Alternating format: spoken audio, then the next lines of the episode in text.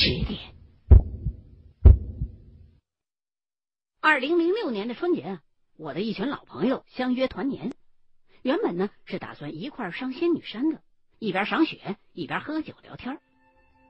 可是那年的冬天实在是太冷了，于是我就决定就近选址。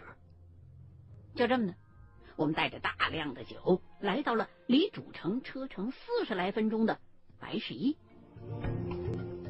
白石驿啊，算是离重庆主城最近的一处繁华地带了。当时它还没有被纳入到主城区的范围之内。这一提起白石驿，很多人的头一个反应就是香喷喷的板鸭和那神秘的军用机场。我对这两样都记忆犹新，尤其是那个机场。牵扯着两段让我挥之不去的记忆。记得我念中学的时候，跟几个小伙伴偷偷的跑进了停机坪，打算呢爬到军用的飞机上头去玩。可是我当时突然尿急，就瞄准了附近一棵看上去能够遮住人的树，先跑过去方便了。可是等我提好了裤子，准备去回头找小伙伴们的时候。却发现他们牺牲了，被一名解放军战士给逮住了，正齐刷刷的站在那块罚站呢。我就听到那个战士用军人特有的铿锵有力的声音高喊着：“你看吧，今天就让你们看够，看吧，还有别人吗？就你们几个？”小伙伴们四处一撒嘛，都看见我了。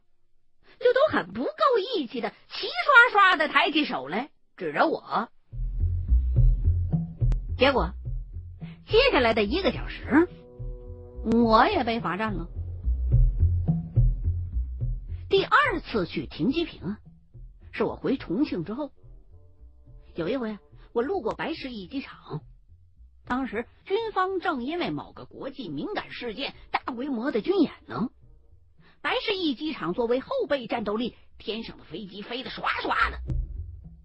我从小到大没见过这么大阵仗，心生恐惧，于是就颤抖着拿出手机，头一个就打给我妈：“妈，要打仗了，你赶紧把手里边股票卖了。”身为家中的独子，好处就是无论我说什么，我妈都会信；不好的地方就是。那挨打的永远都是我一个人。我们一伙朋友在山上找了一家农户，附近呢有一大片竹林子，在里边打打牌啊、聊聊天啊，感觉非常的惬意。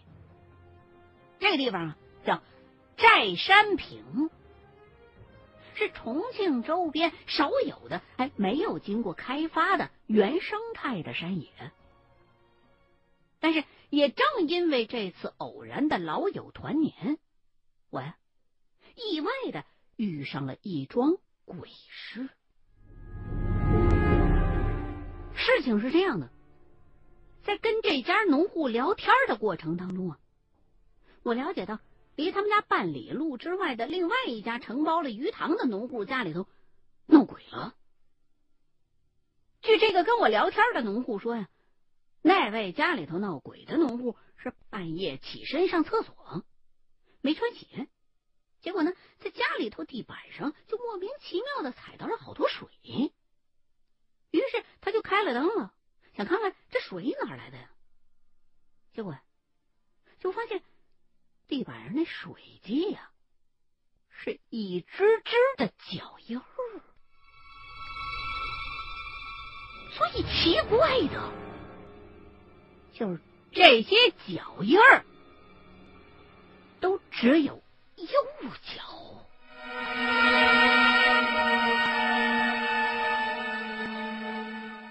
一开始，他还没觉得这什么闹鬼的现象，还以为是家里边遭了贼了，就满屋的去找。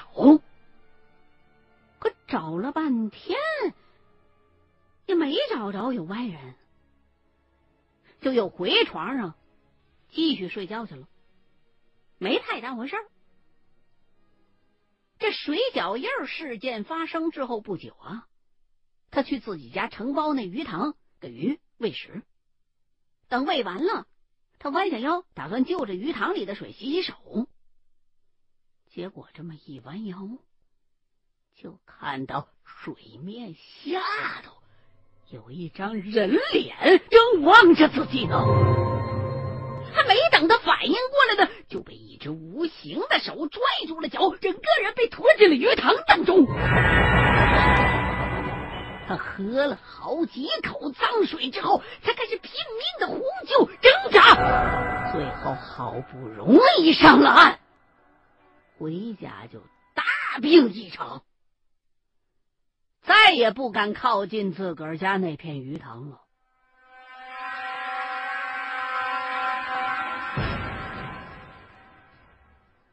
听完这事儿，我初步分析，那家农户啊，很可能是真的撞了鬼了。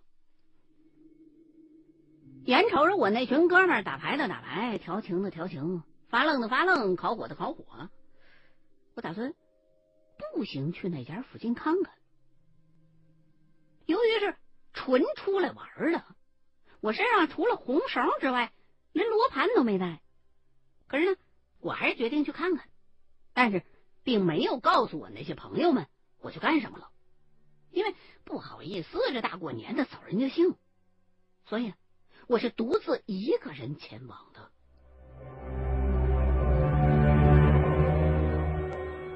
顺着农户指给我的方向走，途中啊，还经过一片黄土地，看上去很像是通往城门的通道。穿过城门之后，往山下走，顺着山路走了没多久，远远的就看到了那片鱼塘。这附近就这么一口鱼塘，所以我确信就是它了。我不懂风水，也没什么情面，就站在那黄土门，远远的俯视了下去。这要是换我那票朋友看到这样的景色，一定会大肆的夸赞：“哎呀，这是深山当中的一面明镜啊！”然后是一大堆煽情的赞美词儿。我呢，看了一会儿，就又走到鱼塘近处细瞧，这才发现这水面上飘着一层难看的浮萍。池子里的水啊，已经成了那种绿的，都有点发黑的颜色。也不知道这样的水里边还能有活鱼吗？鱼塘边上有个水泥的露台，露台顶上扯着一张红白绿条纹的遮阳布，一位中年妇女。正坐在一张浅蓝色的靠背椅上打盹呢，我就故意放重了脚步走了过去。他一惊，醒过来了，一睁眼看我是个陌生人，就问我是不是要钓鱼玩啊？我说不是，我只是想跟您聊聊。这也许是我表达的语气还是方式让他产生了误解，他好像以为我是没有节操的那种无赖。想调戏他，哎，我一看大姐误会了，赶紧就得开宗明义的告诉了他我真实的来意。等他放下了戒心，他这才告诉了我，他就是那个遭遇闹鬼事件的男一号的妻子。于是我就赶紧踏破铁鞋无觅处，得来全不费工夫，跟他打听啊，你们家男人到底出什么事儿了？他就跟我说。从腊月初开始，她老公就经常说家里头来贼了，让家里头人都多留心点于是家里边还为此特地的多养了几条狗。可是那之后没多久，就遇到了她老公被扯进了水塘里边的事儿，而且那回她男人回家之后就病倒了，高烧不退。还经常往外吐出一些绿色的水出来，像是苦胆破了似的。随后，他们家就在白市驿当地找了个姓陈的师傅来给看了水碗。哎，这陈师傅我认识，在当地的确是小有名气。陈师傅来看了，说是你们家男人啊，是被老格兜缠了身了。你凭什么确定？你一生所见到的全都是人？一名高中生。因缘际会，学得巫家秘术，十四年职业驱邪，经历各种奇异神秘事件。走阴，刨坟，笔尖儿。欢迎收听《清雪故事系列之厉鬼人》。二零一二百度神帖，点击量已突破两亿大关。原著李一凡，活城出版社出版。FM 幺零幺点九，吉林健康娱乐广播，每晚十点。新浪官方微博八方传媒，友情音频制作。您现在收听的是《清雪故事·猎鬼人之我的左脚》。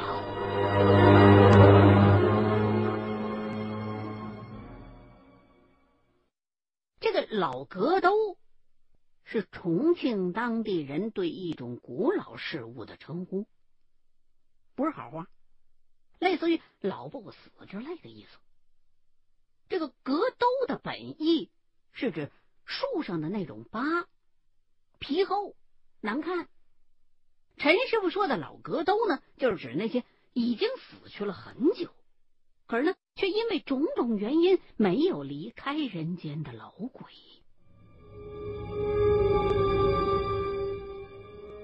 原本啊，我心想，既然有陈师傅出马，我这样的晚辈是不该来插手的了。可是。当我继续问这位中年大姐，现在她男人的情况怎么样啊？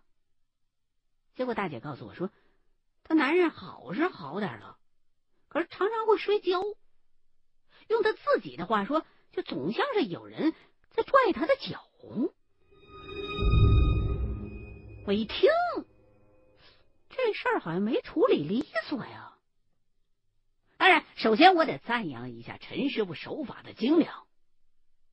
可是我也知道，送鬼不能以为送了就不管了，你还得跟进了解一下客户的近况啊，这才是为商之道啊！拿人钱财替人消灾，做生意一锤子买卖，那总是不妥的。所以，我就决定再主动的去给他们家里边看一回。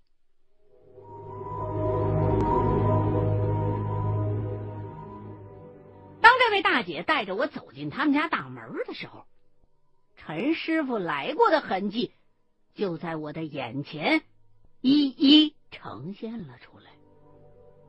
因为在重庆，会在灶台旁用锅底灰下符的师傅，就他老人家一位而已。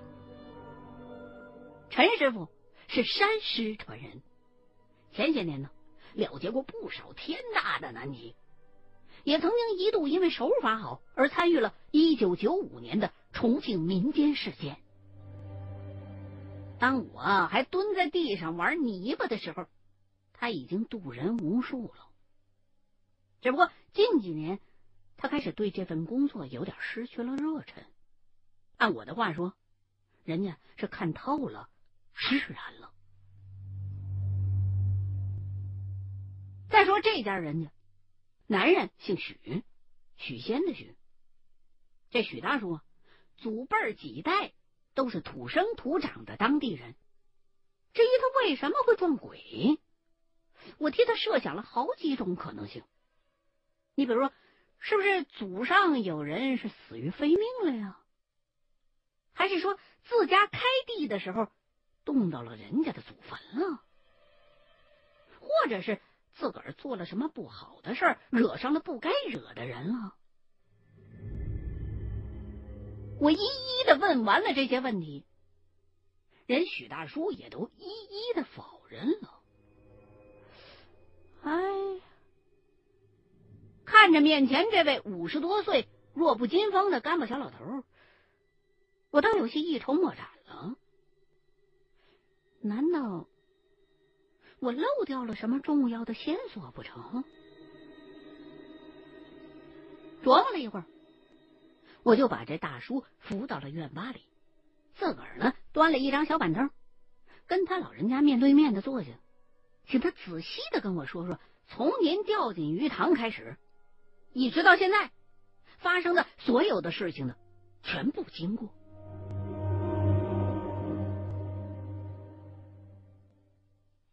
结果许大叔就告诉我说，出事儿的那天。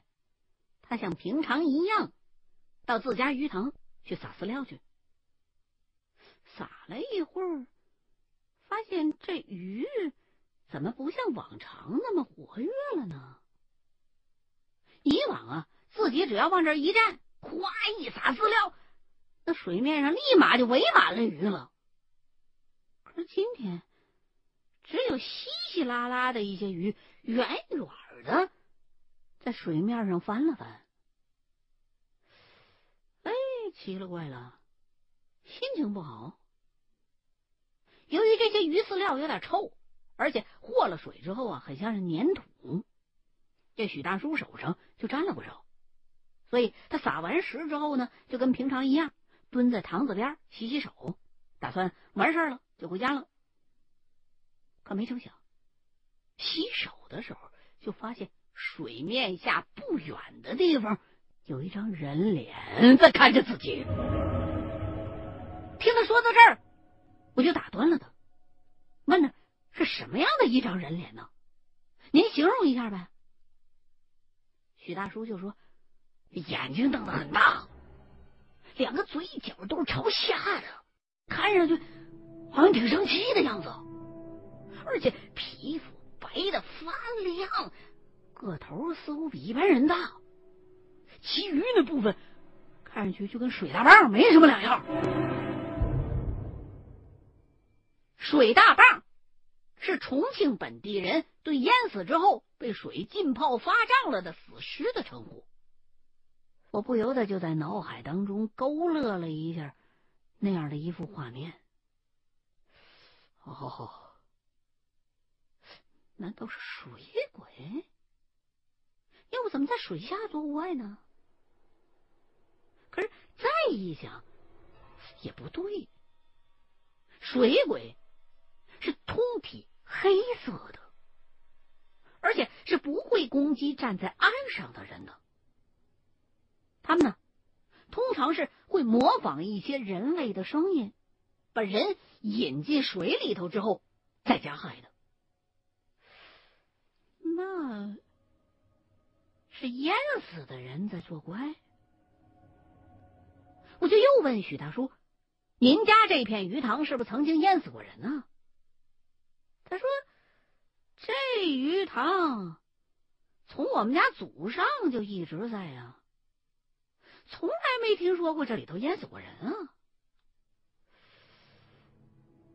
呃，在我父亲那个年代吧，这个池塘荒过一段时间。后来呢？灾荒过了之后，我们家呀就打算重新开地挖塘，倒是从那塘底的淤泥里边挖出来过一具白骨。可是后来是由村子里边带头把这白骨送到半山上去，给好生的安葬了呀。果然死过人。这样一来，总算是能够。和许大叔遇上的这怪事儿稍微有些联系了。这许大叔啊，就接着说：“说从那天开始，他回到家以后就一病不起了，去医院找土郎中，各种方法都试过了，还是病的厉害，而且查不出任何毛病来。”我就问他：“您当时是什么样的病症啊？”他说：“脸发红，嘴发白，浑身没劲儿。”可是，因为医院查不出任何毛病来，就只好开始拜托亲戚朋友，四处能找一位可靠的师傅来帮忙解决。后来呀，陈师傅来了，画了一碗符水给他喝，又在他们家屋子里边埋下了鱼骨等东西，他呀才渐渐的开始有所好转了，能起身下地了，但还是身体虚弱，而且。常常是走着走着，就突然砰嚓一下子摔上一跤，却不知道为什么。您现在收听的是《清雪故事·猎鬼人之我的所有》。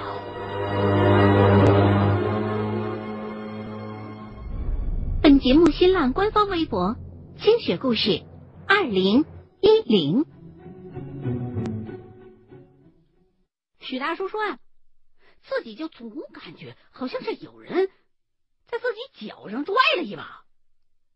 有时候呢，他又怀疑是不是自己下盘虚了。而且还有一个怪现象，就是每一回他都是摔向同一个方向，就是自己的左前方。哎，听许大叔说到这儿。”我突然想起一件事来，就又打断了他的话头，问他：“您第一次看到家里头地上那水脚印的时候，那些脚印是左脚啊，还是右脚啊？”他说：“嗯，是右脚。”哦，我明白了，这回这个鬼一定是个独角鬼。所谓独角鬼，是民间对一种以残缺状态而死于非命的人的鬼魂的称呼。还有什么无头鬼啊、断手鬼啊等等，这类亡魂在某些程度上跟灵缺是一样的。有些呢会害人，有些呢却只是在人间游荡。但是，一旦他们想要害人了的话，他们的危害性在众多鬼怪当中是比较强的。也就是说呀，如果你一旦遇到这样的鬼了的话，那么除了自求多福，别被缠上之外，找一个可靠的师傅来，无疑是最明智的选择。听到这儿，我想了一想，觉得该从哪儿下手呢？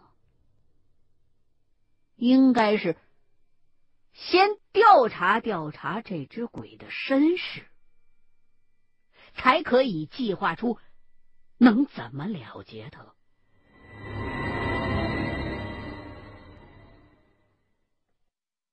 OK。刚刚您收听到的是《新清雪故事系列之猎鬼人》的六十一集，新浪。